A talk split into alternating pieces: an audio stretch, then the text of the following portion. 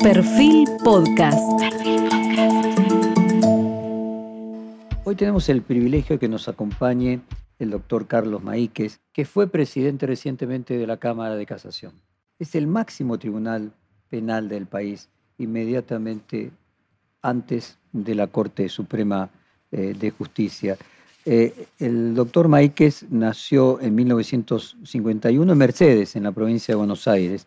Es abogado egresado de la Universidad Nacional de La Plata, eh, de la Facultad de Derecho y Ciencias Sociales, y se recibió en el año 74. Eh, es doctor cum laude en Ciencias Jurídicas en la Pontificia Universidad Católica Argentina y en la Facultad de Derecho de, las, de Ciencias Políticas. Es doctorat en Droit, la Universidad de Droit, de Ciencias Sociales de Poitiers, Francia. Y miren lo que es el, currículum eh, jurídico. Fue juez, fue juez de la Cámara Federal de Casación Penal en mayo de 2017, fue juez de la Cámara Nacional de Casación Penal, ex ministro de Justicia de la provincia de Buenos Aires, juez de la Cámara de Casación Penal de la provincia de Buenos Aires, juez del Tribunal Oral en lo Criminal número 6, ahora ya me estoy remontando al año 1993 al 2000, fiscal de Cámara de Mercedes de la provincia de Buenos Aires de 1988 a 1993.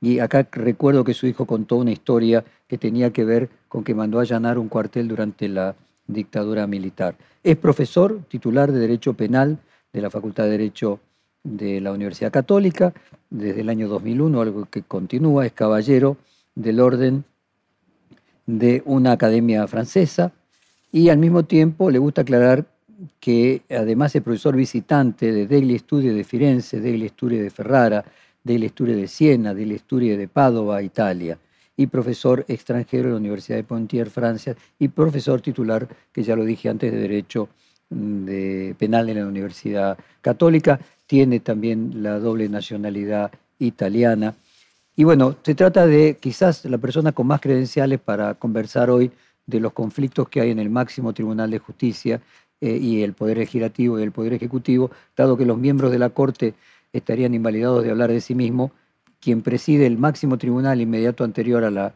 Corte Suprema de Justicia es quizás la máxima autoridad judicial con la que podemos conversar sobre estos temas. Y quería comenzar preguntándole, doctor Maíquez, cuál es su propia visión del conflicto que se dio a partir de quién debe presidir o no el Consejo de la Magistratura. Buenas noches, eh, Jorge. Un gusto y un privilegio estar aquí. Eh, eh, voy a hacer una pequeña aclaración. Mm, yo fui presidente de la Cámara Federal de Casación en el año 2018. hay mecanismos de selección y de elección anuales este, y hoy presido la sala 2 de ese mismo tribunal federal. Eh, con relación a, al... Usted sabe que el Consejo de la Magistratura es una institución un poco ajena a nuestra tradición. Eh, proviene de una eh, historia que no nos es demasiado, demasiado conocida. Así que hubo que hacer después de la reforma del 94, creo que el doctor Rosati lo explicó eso, hasta donde se pudo llegar a los acuerdos en cuanto a su constitución, su integración, pero no en cuanto a sus mayorías y a, la, forma de representatividad. en rigor verdad era un tema muy importante porque, como muchas otras cosas, aquí la verdad también es una cuestión de proporción. Y en el Consejo de la Magistratura las proporciones hacen a la esencia y hacen a la funcionalidad y al, sentido de la actividad del Consejo. Yo creo, y coincido con el fallo de, la Corte que declaró la inconstitucionalidad, que esas proporciones en términos de representación política no estaban guardados. Se volvió al sistema o al, este, diseño originario eh, de la primera ley luego de la reforma de 1994. Y allí creo que por cuestiones políticas sobre las que no me voy a adentrar porque realmente no, no soy un entendido en el tema. Eh, la cuestión más sensible creo que es la representación judicial y especialmente la representación de la Corte y la presidencia que la Corte puede ejercer de ese, organismo. Yo personalmente estoy convencido que la Corte como, como cabeza del Poder Judicial tiene que estar en el Consejo de la Magistratura. Creo que este es un diseño, el que está vigente en este momento, eh, adecuado para las circunstancias. La Corte tiene que estar presente y creo que en la persona del, doctor Rosati está, eh, eh, está representado, está, está simbolizada la presencia judicial de una manera muy, muy consistente y muy efectiva. Incluso los últimos movimientos dan cuenta de eso. Creo que hay otros, otros proyectos que están circulando y, que, en algunos casos mantienen esa representación de la Corte, pero no necesariamente en la presidencia.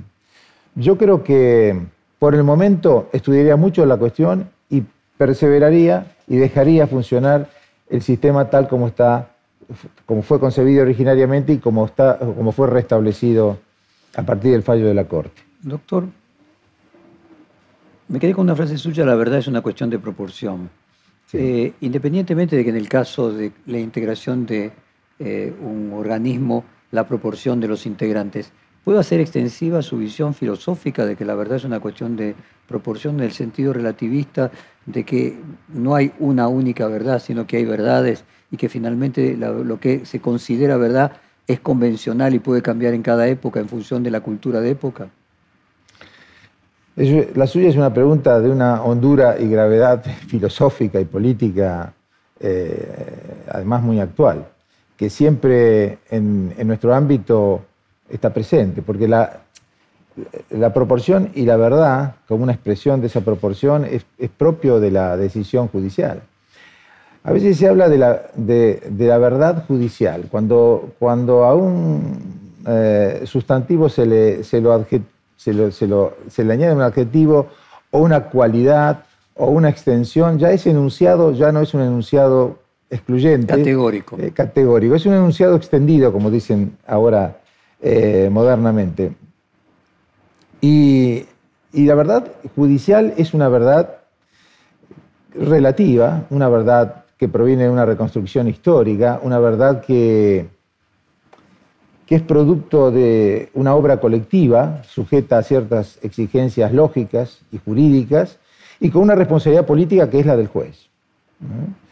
Y el juez allí tiene, tiene varios condicionamientos que hacen a esa proporcionalidad de la que usted hablaba.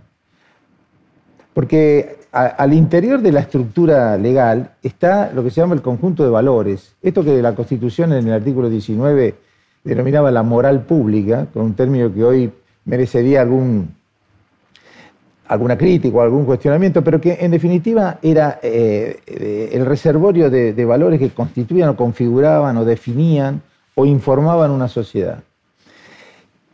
Las leyes tratan de captar ese,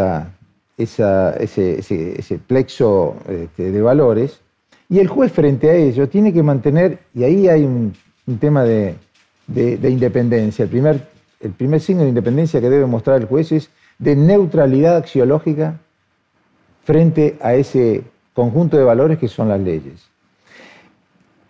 Eh, lamentablemente en estos últimos tiempos eh, se advierte en algunos integrantes del sistema judicial esa pérdida de neutralidad axiológica, que es lo que ha llevado lamentablemente a una devaluación de su autoridad.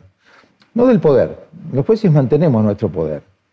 Eh, lo que hemos perdido en cierta forma es nuestra autoridad y hay que recuperarla sobre la base de una relegitimación que no viene, no viene de, otra, de otra forma o por otra fuente o por otra vía que no sea esta recuperación de la proporción de no solo decidir en justicia, sino que el justiciable esté convencido de que se hizo justicia aún en contra de sus intereses, aún criticando, pero sabiendo que fue una resolución tomada en tiempo y forma por jueces eh, probos, por jueces honestos y formados. Esa proporcionalidad eh, tiene algo que ver con una filosofía de cierta equidistancia de los extremos, de la moderación, del medio término griego, de la equidistancia de lo que está en pugna o no? Sin duda, yo creo que las grandes decisiones, sobre todo las que afectan a la polis, las que afectan a la sociedad, como diría Cicerón, deben ser tomadas con autoridad, eh, con prudencia y con buen consejo. Eh, esta, esta, esta, consigna ciceroniana yo siempre la tuve en cuenta porque es la expresión de lo que usted señaló recién. Esa, eh, esa, esa mesura, esa toma de distancia de perspectiva que impide, por un lado, alejarse demasiado de la realidad y decidir como si uno estuviera eh, en una torre de marfil, y por otro lado el riesgo también, no menor, de ese empastamiento con la realidad sobre la que se tiene que juzgar. Yo integro una justicia como la justicia federal que está atravesada por, lo político, porque en realidad muchas de las decisiones son consecuencia de la actividad política, muchas de las causas que están sometidas a decisión nuestras son eh, consecuencia de, actuar en política y de la, eh, conflictualidad política. Y esto es es innegable. Y lo que decidamos sobre esas cuestiones también tienen consecuencias políticas. La cuestión no es eh, negar lo político entrañado en toda esa problemática, sino dejar entrar a la política, que es, eh, digamos, la, expresión eh, subalterna o bastarda de, algo que es absolutamente esencial a la sociedad como es, como es la, actividad política. Entonces, me parece que mm, los jueces, sobre todo los jueces federales, tenemos que tener esa neutralidad axiológica frente a las leyes eh, y frente a nuestras propias pulsiones, porque no es solamente evitar eh, la, presión externa, sino también ser libres de nuestras propias sesgos cognitivos. Se, habla mucho de, que la política, o de que la política, de que la, justicia se ha contaminado con la política, ¿no? Y en buena medida eso tuvo algunas derivas, yo creo, muy, muy negativas, como por ejemplo la militancia o la llamada militancia. Un, juez militante es el que ha perdido precisamente esa neutralidad axiológica. Doctor, usted menciona la política y lo político. ¿Podría profundizarse un poco en la diferencia que usted establece entre una, un concepto y otro? A ver, eh, el Estado, la nación, la ciudadanía, el derecho, las instituciones, eh, la República en su conjunto, eh, los valores que la fundan, etcétera, hacen a eso que Aristóteles calificaba muy precisamente en, su obra, ¿no? la, ética y sobre todo la política, eh, son mm, esenciales para el funcionamiento de una sociedad civilizada. Y el Estado de Derecho es el andamiaje que permite el funcionamiento de esas instituciones, de, esos espacios de solidaridad, esos espacios comunitarios que tienen que articular en lo que un autor, seguramente usted conoce, llama Paul llama la conflictualidad productiva. Porque es verdaderamente un ámbito de conflictualidad. Y ahora voy a, decir, voy a decir una cosa que, que probablemente sea mal interpretada, no por usted, que es que eso requiere un equilibrio y una armonía, tema del cual ya hemos hablado con usted en otra oportunidad. El Estado, el Estado de Derecho es un conjunto de mecanismos que, eh, que garantiza eh, o que asegura ciertas garantías eh, esenciales dentro de una sociedad civilizada. Pero, y no se tome solo como un juego de palabras, el Estado de Derecho a veces termina volviéndose contra sí mismo y termina, termina negándole derechos al Estado. El Estado de Derecho a veces va contra los derechos del Estado. El Estado es esencial. El derecho no nos serviría de mucho sin Estado. No quiero con esto hacer una apología del, Estado fuerte, ni del Estado omnipresente, ni nada por el.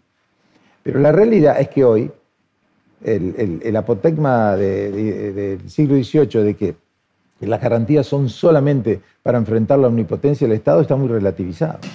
Hoy hay otros factores de poder. Hay otros factores que son económicos, que son eh, de algunas minorías muy fuertes, eh, algunas expresiones, el poder mediático, en fin, hay, hay un, un ámbito muy distinto que requiere que el Estado intervenga. Y esa es nuestra función, Jorge. Y otra vez, un juego de palabras que a mí me, suele, que suelo utilizar porque me gusta. Hay que limitar los límites. Limitar los límites cuando el Estado los pone eh, improcedentemente, pero reconocerle cuando los corre también o cuando no, lo, o cuando no actúa dentro de, sus, dentro de, su, de su ámbito de competencia. Y esto no significa que los jueces gobernemos. Los jueces tenemos que poner límites y reconocerlos también, reconocer los propios. ¿Y cuáles son los límites del control judicial de las decisiones políticas? Hay un ámbito, una zona bastante gris. Eh, yo lo he tratado en algunas sentencias. Recuerdo en una sentencia donde traté la imputación que se le hacía a un eh, al presidente Menem y a miembros de su gobierno en relación al tráfico ilegal de armas a Croacia y Ecuador. Y allí desarrollé una pequeña, un pequeño curso, una pequeña teoría acerca de, los límites de la penalización de las decisiones políticas, eh, políticas de, la, de, la, judicialización de las decisiones políticas. Yo, usted sabe, fui tuve experiencia de gestión. Fui ministro de Justicia en la provincia de Buenos Aires y en el año 97 fui viceministro virtual, era subinterventor de, de, Seguridad también en la provincia de Buenos Aires. Y es fue ambas fueron experiencias muy interesantes y sin yo tener militancia política o, pertenencia política, eh, hice, traté de hacer mi aporte patriótico a una gestión para eh, devolver de algún modo mis conocimientos a, un mejoramiento del, sistema judicial, sobre todo en la provincia de Buenos Aires. Y eso me, enriqueció mucho como experiencia, porque pude ver que hay decisiones que trascienden los límites de la responsabilidad individual, que en algunos casos eh, eh, es decisión política y personal, y en otros casos es decisión política, pero donde los resultados o las consecuencias no pueden adjudicarse sin riesgo a usar de un concepto que es prohibido en derecho penal, que es la responsabilidad objetiva, sin riesgo de incurrir en responsabilidad objetiva. Y yo creo que los jueces, sobre todo, tenemos que eh, ser muy prudentes y muy cautos a la hora de discernir cuando una decisión política es también un acto penalmente reprochable. Eh, usted hablaba de la política, lo político, y ¿qué importancia tiene que el juez tenga formación política? Ah, usted toca un punto para mí central. Eh, yo recuerdo, yo soy eh, egresado de la Escuela de la Magistratura de Francia, hice mi experiencia en los años 91 y 92 como magistrado extranjero. Y allí tomé, eh, quedé realmente mm, impresionado del, rol institucional de la Escuela de la Magistratura, que forma, integra el Consejo de la Magistratura. Me acuerdo de una consigna que a mí me, sirvió de guía y aún, y aún la tengo muy presente, que es algo así como, y me parece que no es solo extensiva para los magistrados, pero particularmente eh, en nuestro caso, es algo así como la vocación sin formación es una quimera, un sueño irrealizable muchas veces. Pero la sola formación sin vocación es el destino del, burócrata. Creo que deben converger vocación y formación, porque nuestro oficio, Jorge, requiere de virtudes que son propias de, la jurisdicción. No es lo mismo resolver y tomar una decisión en el ámbito judicial que en otros ámbitos, que en la medicina, que en la comunicación, que en tantos otros ámbitos de riesgo con repercusión social. Y esas virtudes se entrenan, son hábitos operativos. Y en la formación están eh, muchas veces enfocadas, yo por, lo menos en lo que vi en, Francia como modelo, eh, Son los hábitos de Pierre Bourdieu que a usted le tocó, supongo, coincidir en esa Ah, época. Absolutamente, absolutamente. Y son destrezas también, ¿no? que a veces los tiempos requieren, son instancias, eh, el terrorismo, eh, los nuevos eh, delitos de, de- de tráfico, eh, lo que yo llamo delitos trans, ¿no? transnacionales, transepocales, son instancias epocales que requieren de formaciones particulares. Y en, en esa, en esa característica de que el juez tiene que tener virtudes eh, y que la formación política eh, es esencial también, no solamente la técnica, ¿qué diferencia hay? ¿Cuál sería el vínculo entre las ciencias jurídicas y las ciencias políticas? Yo creo que el vínculo es muy estrecho, muy estrecho. Y eh, no se trata de una formación eh, que el magistrado debería tener en ciencia política, eh, estrictamente hablando, pero sí en algunas, eh, en algunas áreas que requieren de, de- un entrenamiento, de una formación especial. Le cuento el caso que para mí fue muy significativo por lo simbólico y además en lo institucional de nuestro encuentro de Rosario de la semana pasada. Yo creo que fue por sobre todo una, convocatoria hacia adentro y hacia afuera.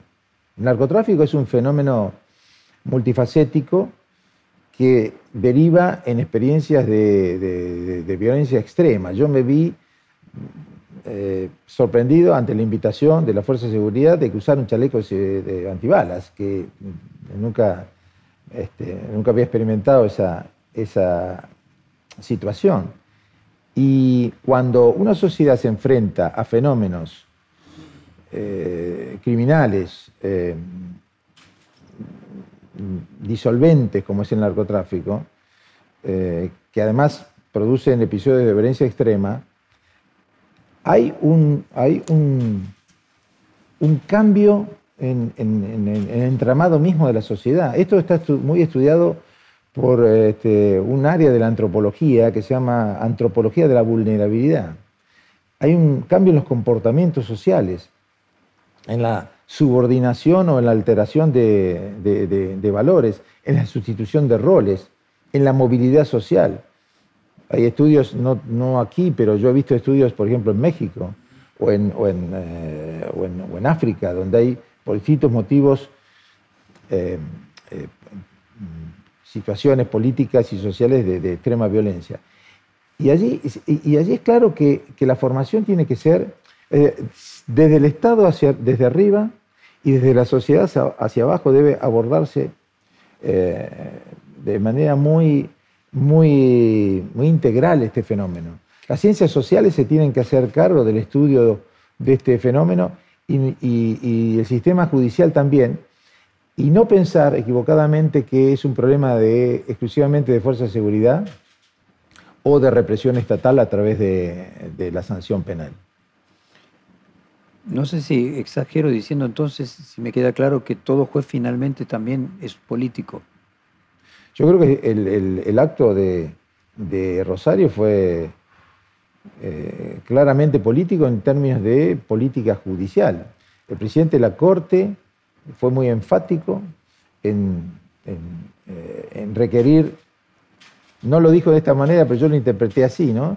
Resiliencia personal en los integrantes del sistema judicial, fortaleza institucional en lo que hace al- al sistema judicial mismo y una adecuada respuesta, una adecuada e inteligente respuesta jurisdiccional.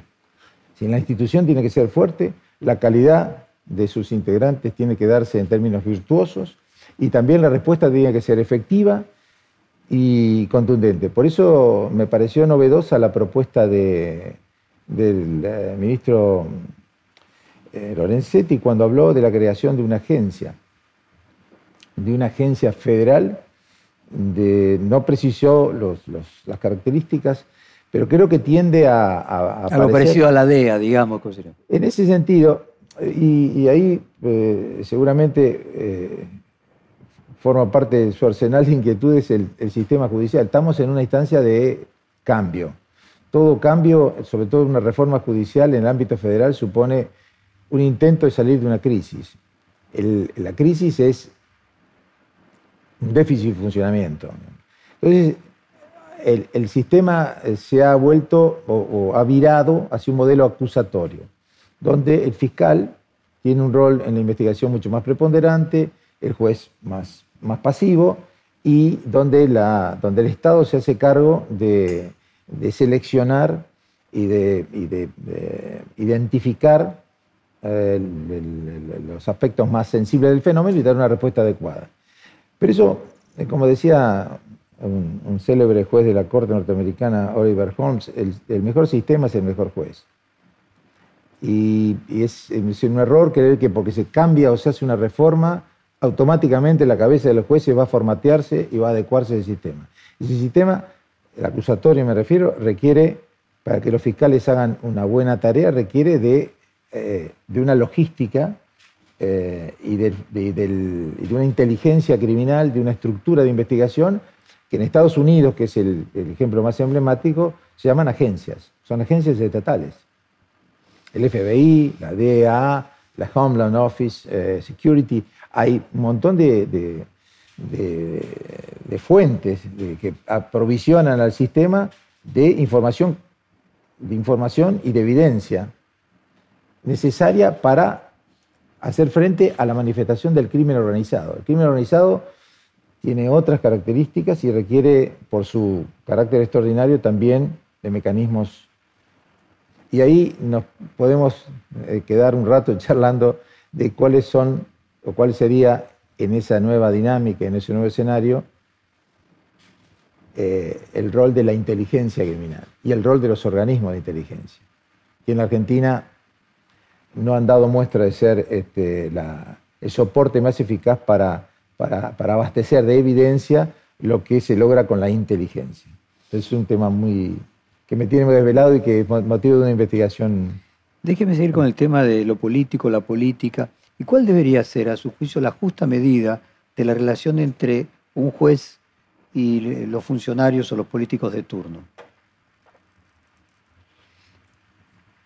Hay una, hay una necesaria eh, interrelación entre las, los distintos integrantes del Estado. Es significativo porque, y paradójico, nosotros integramos el Estado. El sistema judicial integra el Estado, pero al mismo tiempo lo controla, eh, le pone límites, límites que a veces no están tan claros y no surgen tan claramente de la ley. Por eso le decía que que estaría en una tarea prudencial reconocer a dónde hay que limitar los límites que el Estado pone o que el Estado, eh, no, el Estado no cumple. Pero yo creo que debe haber un diálogo. Y ese diálogo tiene que ser institucional. El Ministerio de Justicia de la Nación tiene una secretaría, una subsecretaría que se llama Relaciones con el Poder Judicial. Y me parece muy saludable institucional y políticamente que seamos al menos consultados, por ejemplo, cuando se trata de, reformas, de hacer una reforma que nos afecte directamente, ya sea en el orden de, los mecanismos de selección, de promoción, de enjuiciamiento, etcétera, magistrado, o de la misma formación. Cuando se trata de una reforma del sistema de enjuiciamiento, hay un montón de, una pluralidad de temas de interés común. Cada segmento en el ámbito de su incumbencia específica, ¿no? No se trata de hacer operaciones, se trata de, estimular un diálogo institucional que yo no creo que, yo creo no solo que es posible, sino que es necesario. Doctor, usted enseña en instituciones italianas, tiene la doble nacionalidad, y quiero llegar a la oferta después de pasar por Manipulite. Mm. Eh, supongo que le debe haber despertado eh, mucha curiosidad en su momento. A mí me tocó tener el privilegio de moderar varias veces eh, encuentros del fiscal Di Pietro. Mm. Eh, ¿Cómo en su momento vivió el Manipulite y hoy en retrospectiva, varias décadas después, cuál es su balance final? En el caso, yo, a ver, Manipulite difiere de otro gran de otra gran eh, epopeya judicial, que fue el maxi proceso de los años de la segunda mitad de los años 80, contra eh, las expresiones más virulentas de la mafia, de Cosa Nostra en particular. Eh, procesos como Manipulito, como, incluso como Lavallato, tienen el problema o han mostrado el problema del excesivo protagonismo judicial. Lo que hablamos eh, hace un rato, ¿no? El Estado de Derecho exacerbado termina negando los derechos del Estado. Y yo creo que al Estado hay que dejarlo hacer lo que está llamado a hacer y no entorpecer su tarea. Nosotros no es cogobernar, no, no forma parte. Y Manipulite fue una expresión de un una suerte de gobierno de judici, decían en aquel momento. Era los jueces puestos, de hecho, eh, eh, el magistrado que usted mencionó, Di Pietro, después formó su propio partido político y, e hizo política partidocrática. Este, a mí me da la sensación de que cuando el juez pretende sustituir, recuerda que se dio en ese marco de, las denuncias de corrupción política, etcétera, el denominado pentapartito. Y Manipuliti vino a, liquidar ese sistema político.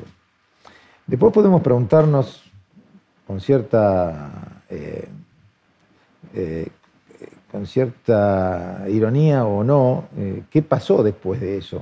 si lo que vino fue mejor. Por Berlusconi, usted lo dice. Exacto.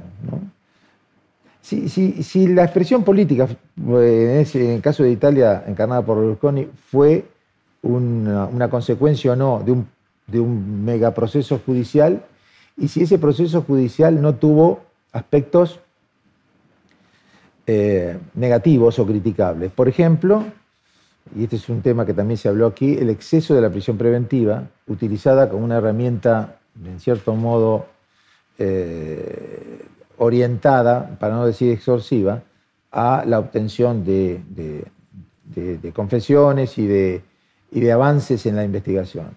Hay que ser muy, muy, muy, muy prudentes en el rol que los jueces tienen acerca de la eh, de la política eh, o, del accionar de la política por fuera de los tribunales. Mm, yo trato de ser muy, muy prudente y muy austero en ese, en ese plano. ¿Qué, mm, usted mencionó junto con, con Manipulite a el Lavallato. ¿Y qué impresión le queda del, del Lavallato en particular? Bueno, una impresión muy parecida a la de, a la, de la eh, megaproceso en Italia, ¿no? a Manipulite, porque mm, yo, eh, me, da la sensación de que nuestro marco es la restauración de la legalidad. Poniendo el, otro ejemplo, el del maxi proceso contra la mafia, yo tuve el privilegio de conocer a jueces como Falcone y Borsellino, que con diferencia de meses en el año 92 fueron eh, ultimados por, eh, eh, por, por, Cosa Nostra.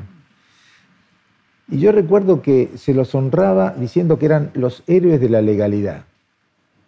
A ese, a ese rol se los circunscribía. Eran los hombres de Estado contra los hombres, o contra los uomini de honor, pero que eran los hombres de la con el hombre del antiestado. usted sabe, hay hay tres grandes expresiones criminales que ponen en jaque al Estado. El terrorismo, la corrupción y el crimen organizado. El terrorismo pretende sustituir al Estado. Eh, la corrupción, valerse de la debilidad del Estado para hacer negocios eh, en esa confusión eh, deleteria entre la cosa pública y la privada. Y el crimen organizado en realidad lo convierte en un enemigo al que se le disputa poder, al que se le disputa territorio, al que se le disputa privilegios, pero que indudablemente termina debilitándolo y llevándolo a, límites bastante parecidos a la anarquía. Tenemos los ejemplos de los narcoestados y, y esto es un esto es un riesgo muy grande que estamos enfrentando nosotros con la, narcocriminalidad. Quería ir ahí, quería enlazar eh, lo que usted decía antes de lo que pasa en Santa Fe y la reunión esa en Rosario con el narcotráfico y su experiencia italiana con la Cosa Nostra. ¿Qué puntos de contacto hay en cuanto a la gravedad, eh, podríamos decir, eh, destructiva del tejido social que tiene un fenómeno y otro? Yo creo que hay diferencias este, históricas, culturales, eh, sociales, hay tradiciones que están muy arraigadas en, en Italia en particular. Eh, es, interesante percibir que hay como una especie de analogía entre un Estado informal y un Estado formal. Eh, eh, hay un territorio, hay una estructura de comando, digamos, organizativa, hay jerarquías, hay una población que se subordina a un u otro poder, y esos dos, entre comillas, estados confrontan y a veces negocian, que es lo que pasa en, alguna situación eh, en particular en Latinoamérica, como, es el caso de Colombia, como fue en algunos, eh, algunos tramos de, su historia reciente en Brasil. Eh, aquí todavía el crimen organizado, dicho esto con un poco de, sorna, no se ha organizado demasiado. El, crimen organizado hoy... Tenemos que agradecer que en la Argentina la organización no es nuestro fuerte. Bueno, por lo menos del lado criminal, ¿no? y, se, no se ha cartelizado a tal punto que, se ha convertido en ese, en ese estado informal que, que, es la experiencia de otros, de, otros países. Pero yo creo que, como le dije hace un rato, si no se aborda integralmente eh, la, cuestión del narcotráfico como una expresión de violencia extrema, eh, la, vulnerabilidad va a llevar a, desplazar a amplios sectores sociales que hoy están desfavorecidos o están excluidos a someterse a esa lógica eh, perversa del, dealer y de la organización criminal. Eh, usted mencionó recién los tres elementos destituyentes del Estado, el terrorismo, que pretende sustituirlo, la corrupción, que yo no uso esa palabra, pero parasita al, Estado, la uso es muy, yo. Es muy gráfica, sí. Y el crimen organizado que le compite como un Estado paralelo. La Argentina fue padeciendo, usted lo puso en ese orden, terrorismo, corrupción, crimen organizado. Argentina sufrió el terrorismo, tanto de Estado como eh, el no de Estado, eh, viene sufriendo la, corrupción. Podríamos decir de que son los tres males, ahora llega entonces el crimen organizado. Sí, Sí, en algún caso coexistieron mm, y coexisten en algún, en algún ejemplo regional. ¿no? Este, la, el narco, la narcocriminalidad financia la política y se vuelve narcopolítica o narcoterrorista. Tenemos una. Fue muy eh, elocuente y muy eh, conmocionante la exposición que. las exposiciones y en general en particular la del juez que tiene a su cargo eh, la jurisdicción de la triple frontera, porque mostró una realidad no solo de, carencias, carencias instrumentales, de déficit funcionales, sino de, una, de un creyendo de la criminalidad que abarca distintos rubros muy... O sea, para que el crimen sea organizado, primero es desorganizado. Sí, pero se está organizando y se está organizando en los rubros más peligrosos. Terrorismo, tráfico de armas, tráfico de personas, trata, eh, narcocriminalidad. Y es una jurisdicción que tiene un enclave estratégico con muy pocos recursos. Sobre eso llamó la atención también el, presidente de la Corte.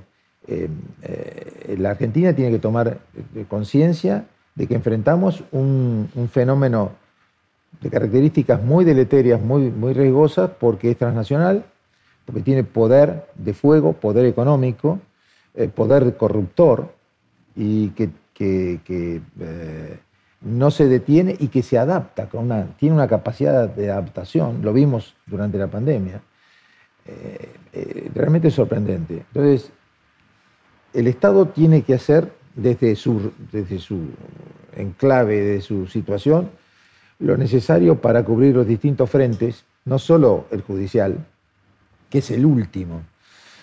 La prevención aquí también es una palabra clave, ¿no? maître no, como dicen los franceses. Estábamos con eh, Mani Pulite y derivamos en la Cosa Nostra y yo lo asocié con el tema del, eh, del narcotráfico que usted hablaba al comienzo. Déjeme seguir con el caso de la comparación entre Mani Pulite y eh, el Lavallato en Brasil. En Brasil, el arrepentido fue un elemento crucial y la prisión preventiva también. Déjeme ir parte por parte. Usted alguna mención hizo de la prisión preventiva. Comencemos por el arrepentido. Eh, ¿Es una figura que a usted le parece que tiene bemoles, tantos eh, aspectos negativos como positivos? ¿Cuál es su propia visión del arrepentido como herramienta judicial? Hay que partir, yo diría, de, ya que hablábamos de sistemas de enjuiciamiento y del sistema acusatorio, y hay que reconocer entonces cuál es el modo de reconstruir eh, la, materia eh, que se juzga en un sistema de esas características. Y ahí volvemos a su pregunta inicial de la verdad, ¿no? De la verdad procesal o de la verdad judicial. En un sistema como el acusatorio, la verdad no se revela como, como nos enseñaron en la Facultad de Derecho, por lo menos en, en mi época. La verdad se construye, se construye argumentalmente y fácticamente.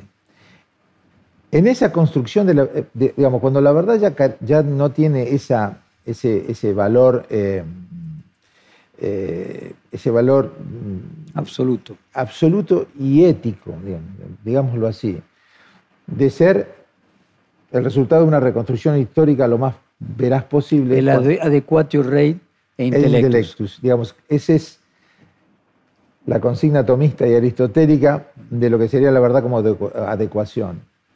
Hoy, en un sistema como el que nos está rigiendo, por lo menos parcialmente en la Argentina, el sistema acusatorio, ese concepto que usted señala no es el, que, eh, digamos, el, paradigmático. Hoy el paradigma es una verdad construida sobre la base de aportes de distintas, eh, de distintas procedencias que buscan formar la convicción del juez. Y y allí es donde el arrepentido tiene un rol menos... Pues, en un sistema como el, como, digamos, el tradicional, habría algunos cuestionamientos éticos a la figura del arrepentido, porque en definitiva el arrepentido sería un negociador de su propia, eh, un delator mm, que negocia su, mejorar su propia situación procesal.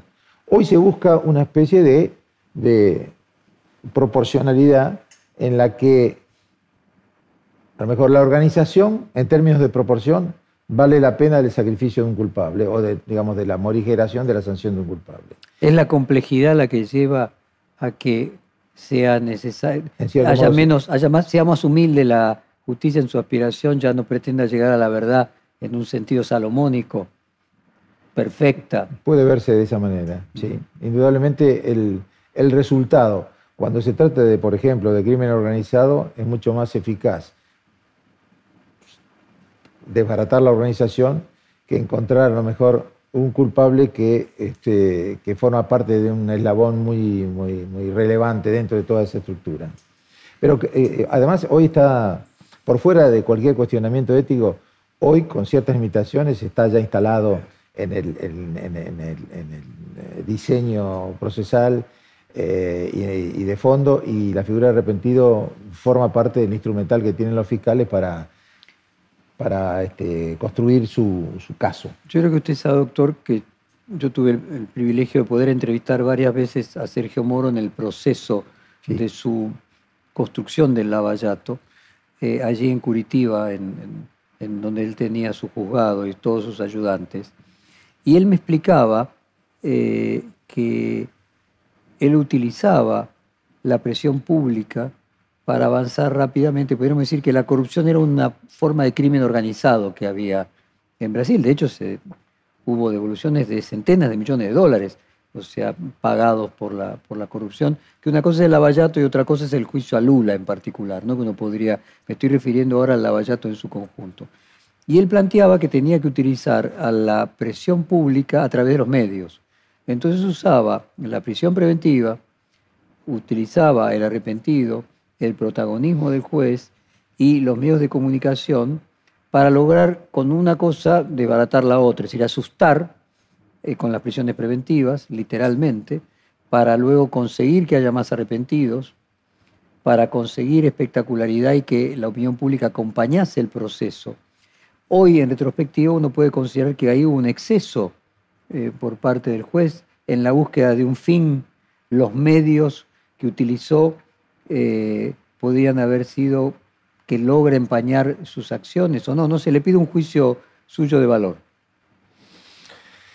Usted, yo recuerdo esa entrevista y, me acuerdo las, las explicaciones de Moro. Eh, a mí me, por un lado, creo que hay una convergencia entre, entre eh, digamos así, el periodismo y sobre todo el periodismo de investigación y la actividad investigativa de la justicia. Ahí necesariamente son actores que convergen sobre un mismo objetivo, el, drama, digamos, entrañado en el delito los, convoca y los apela, pero con diferente propósito, con diferentes tiempos y con diferente lógica. La lógica puede ser informar, puede ser, eh, eh, eh, puede ser construir una narrativa, puede ser, puede tener muchos informar, eh, entretener. Y los tiempos, usted lo sabe mejor que nadie, los tiempos de, los medios de comunicación no necesariamente marchan acompasadamente con los tiempos de la justicia, que requiere de otras verificaciones, otras comprobaciones, otros este, eh, controles.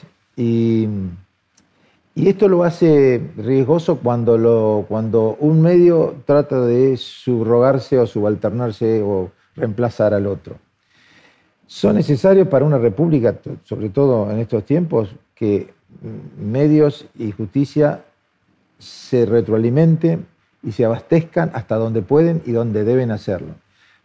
Pero ya reemplazarse y, subrogarse entraña un riesgo eh, cierto que usted habrá visto un montón de veces, estos, esos pronunciamientos mediáticos que a veces son verdaderos linchamientos, ni hablar de las redes sociales, que que para mí eh, tienen eh, son armas de, doble filo Doctor, este, muy, muy, usted sabe que, en, esa, en esas veces que me tocó moderar debates entre el fiscal de Manipulite y el juez de Lavallato, el fiscal de Manipulite le dijo al juez de Lavallato, cuando estaba en su momento de gloria, vos vas a ir preso, mm. a vos te va a pasar lo mismo que a mí.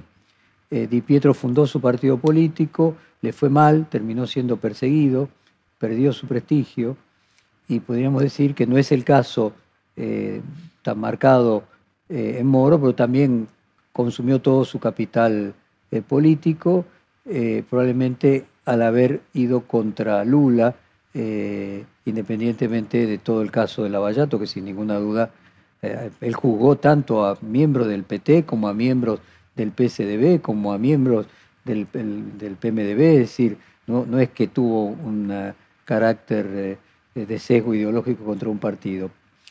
Mi pregunta es, cuando el juez pasa, cruza un umbral, eh, ¿se termina, es antropofágico, se termina consumiendo? En cierto modo sí, Jorge, creo que es así. Ah, incluso cuando está movido por buenas intenciones. ¿no? Acá usted sabe que ha habido organizaciones que en un principio se fundaron con el propósito de discutir, por ejemplo, justicia legítima, discutir este, eh, aspectos que hacen al funcionamiento del sistema judicial, eh, generar una crítica y una autocrítica. Eh, positiva en orden a, reformas o modificaciones de, los actores y del sistema mismo. Y por, por este sesgo ideológico que usted marcaba, en muchos casos se fue convirtiendo en una facción. Y el, habitante de ese espacio en un juez o en un magistrado militante. Yo he escuchado a algunos colegas afirmarlo de sí mismos. Y cuando un juez se reconoce militante es porque ha perdido aquella neutralidad axiológica de la que hablamos al principio. Eh, el juez no, no, no, tiene que militar, tiene que, tiene que resolver lo que estrictamente se le somete a consideración. No, no, no, la ideología. Yo señalaba en una anterior este, conversación con usted que uno de los dos vicios, o los dos vicios más, eh, con efectos más negativos que yo he percibido en estos últimos 25, 30 años han sido el ideologismo que subordina una decisión judicial a, la concreción de un proyecto o de un proyecto político, ideológico, o fuere, y, el excesivo academicismo que exorbita el debate eh, universitario y lo lleva a la justicia cuando en realidad nosotros no, no somos eh, doctrinarios ni, ni, debemos este, instalar debates, debemos resolver de la manera más práctica, más eficaz, más oportuna posible. Esos dos vicios todavía en alguna medida subsisten y creo que con una buena formación de acá a bastantes años vista, podemos eh, tener jueces más profesionales. Eh, y en el sentido opuesto a, justicia legítima, considera que con eh, el arrepentido, el exceso de la prisión preventiva, pudo haber en la justicia federal, eh, por lo menos en primera instancia, un abuso en sentido contrario también? Sí, yo creo que pudo haber habido. yo hago esta salvedad que es.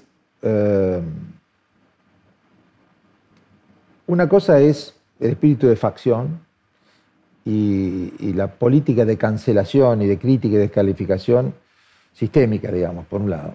Y otra cosa son particulares, individuales errores judiciales o de interpretación de la ley. o animosidad de determinado juez.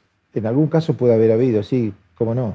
Y, eso habla de un déficit o de una mala praxis judicial, en particular de algunos jueces o de algunos fiscales o de algunos actores del sistema judicial. Pero esto no significa, eh, por lo menos desde mi perspectiva, yo no he visto confabulaciones o, intrigas o conspiraciones. O sea, su juicio no. lawfare no hubo. No, a mi juicio el lawfare es una construcción narrativa, este, una, una argumentación válida desde la política, pero inverificable e inexistente para mí en el ámbito judicial. Quería entrar en un tema que mantiene la profundidad de lo que venimos conversando, que es cuando la virtud se convierte en un defecto. Desde cierta perspectiva, en la cuestión de las proporciones, las virtudes también tienen que tener, no solamente la justicia, que sería una de las virtudes, y para los griegos la principal, eh, pero toda virtud en exceso se convierte en defecto. Eh, y quería ir al tema de la relación entre Estado y justicia. O sea, en determinado momento, excesos del Estado de Derecho limitan al Estado cumplir su función, defendiendo, por ejemplo, en, exceso eh, algunos elementos que puedan ser minoritarios y en contra del bien común, por ejemplo. Bueno, usted señaló al final el concepto de bien común el bien común identificado con el interés general. Ahora, ese interés general que la Constitución eh, consagra, y especialmente en el artículo 19, eh, de manera muy precisa, eh, es, es, de la esencia de la tarea judicial. Y, y, como decíamos hace un rato, hay una necesaria... El general de, Gaulle decía que aparentemente toda la tradición occidental mostraba que el Estado, que la sociedad, que en determinadas construcciones históricas eh, eran instituciones eh, eh, fuertes, disolubles, permanentes. Y él, sostenía, no hay nada más débil que un Estado fundado sobre consignas republicanas y democráticas. Es necesario que la institucionalidad sea mantenida y, abastecida permanentemente por quienes la por los principales actores de esos sistemas. Y en el caso de los jueces, nosotros tenemos que tener en cuenta permanentemente esas representaciones que nos generan los valores consagrados en las leyes, manteniendo, como decía, esa neutralidad eh, axiológica y hasta emocional, y por supuesto ideológica y política. Cuando, y vuelvo sobre el concepto, cuando hay demasiado, si cabe hablar así, demasiado Estado de Derecho, cuando se consagra em, esta suerte de dictadura de expresiones minoritarias que hacen que a su vez sea eh, que el Poder Judicial no, no, explicite cuáles son los valores que verdaderamente defiende, el Estado no puede hacer su tarea adecuadamente. Sin un Estado consolidado, y consciente de su tarea, no hay Estado de Derecho. El Estado de Derecho tiene que garantizar que el Estado pueda realizar sus derechos como Estado y garantizarles los derechos a los ciudadanos. Es un equilibrio, es un equilibrio armónico y proporcionado que los jueces debemos contribuir a generar. Eso, eh, el Estado de Derecho como garantía del debido y sus expresiones, el debido proceso, la, participación de las víctimas, todo eso está bien y hay que asegurarlo, pero en su medida proporcional y armoniosamente. Doctor, estamos entrando en la parte final del reportaje y necesito preguntarle sobre cuestiones del orden personal suyo en relación con el derecho. Eh, dos de sus hijos pertenecen también al, al Poder Judicial. Juan Bautista Maíquez es el procurador de la ciudad y además es el vicepresidente de Relaciones Internacionales Fiscales y creo que fue ascendido a presidente recientemente. Y su otro hijo, Ignacio Maíquez, es eh, fiscal eh, federal. Y eh, el kirchnerismo lo acusó a usted de ser la cabeza de un clan familiar adverso al kirchnerismo, un clan judicial familiar adverso al kirchnerismo. Me gustaría su reflexión sobre esas acusaciones. Sí. Porque si, me da eh, la posibilidad de hablar sobre mi familia, este, creo que vamos a tener que hacer otra entrevista porque eh, yo estoy eh, muy orgulloso con mi mujer, Roxana, que es filósofa, no solo por el grado universitario, sino porque tiene una actitud filosófica este, de, construcción permanente de un ámbito de, convivencia este, y de respeto. Eh, hemos tenido hijos, yo, tengo dos hijos en el sistema judicial. Uno es Juan Bautista, que además de ser fiscal general de la ciudad, ha sido eh, nominado como presidente de la Asociación Internacional de Fiscales en todo el mundo. Es lo que le da una proyección política este, y de gestión muy, muy trascendente. También está Ignacio, que es el más chico, que es el fiscal federal, que le tocó en suerte intervenir en una causa muy sensible y de mucha repercusión política contra la expresidenta, que lo hizo con una dignidad, y con una este, calificación eh, y solvencia profesional remarcable. Después los jueces dirán lo que tengan que decir, pero eh, hizo su tarea como debía hacerla. Después tengo una hija mayor que es una eximia intérprete de conferencias, es de intérprete de las Naciones Unidas y trabaja también para organismos gubernamentales aquí en el país. Eh, y, un, y, mi, hijo tercero que es diplomático.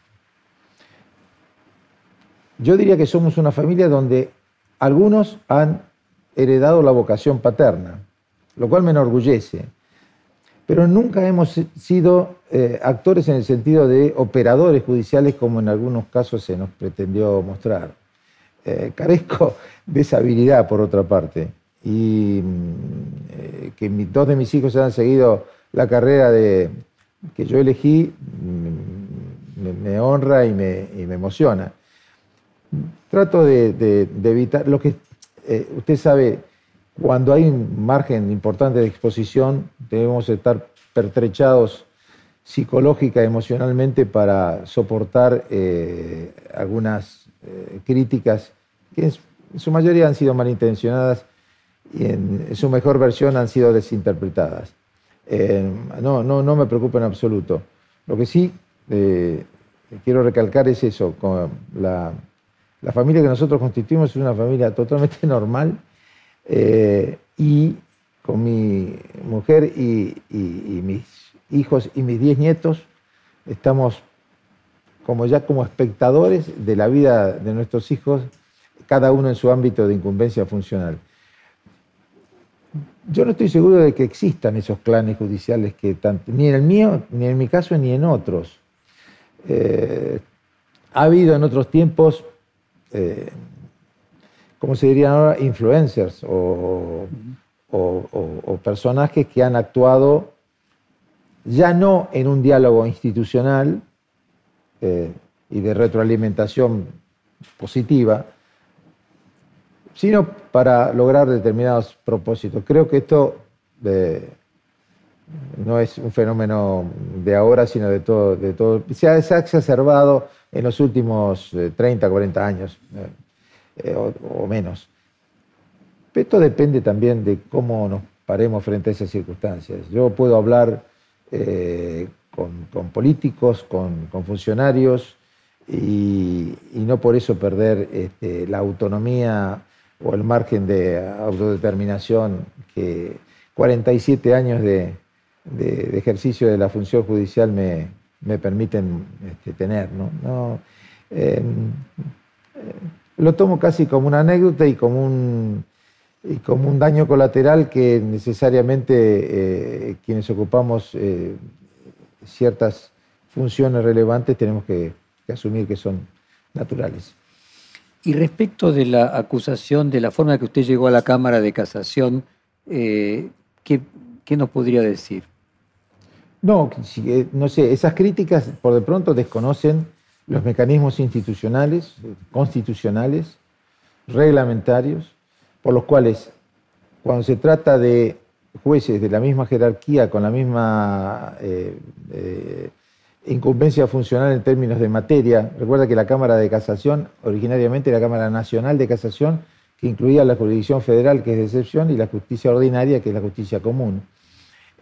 y que en su momento, así, con antecedentes de la Corte, así se planteó, eh, eh, el Consejo se expidió, el, eh, el Poder Ejecutivo dictó el decreto pertinente sobre la base de lo manifestado y, y, en mi caso particular el Senado dio su acuerdo, con lo cual se completó todo el circuito de reasignación de funciones que no solo está previsto, sino que además es necesario.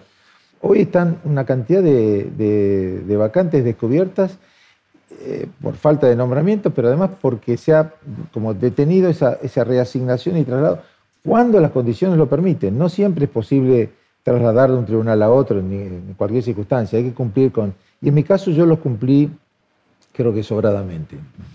Doctor Carlos Maíquez, muchísimas gracias por esta hora de conversación. Muchas gracias, Jorge. La verdad que ha sido un privilegio y, y un gusto esta entrevista con usted. Lo mismo para mí. Muchísimas gracias. Perfil Podcast.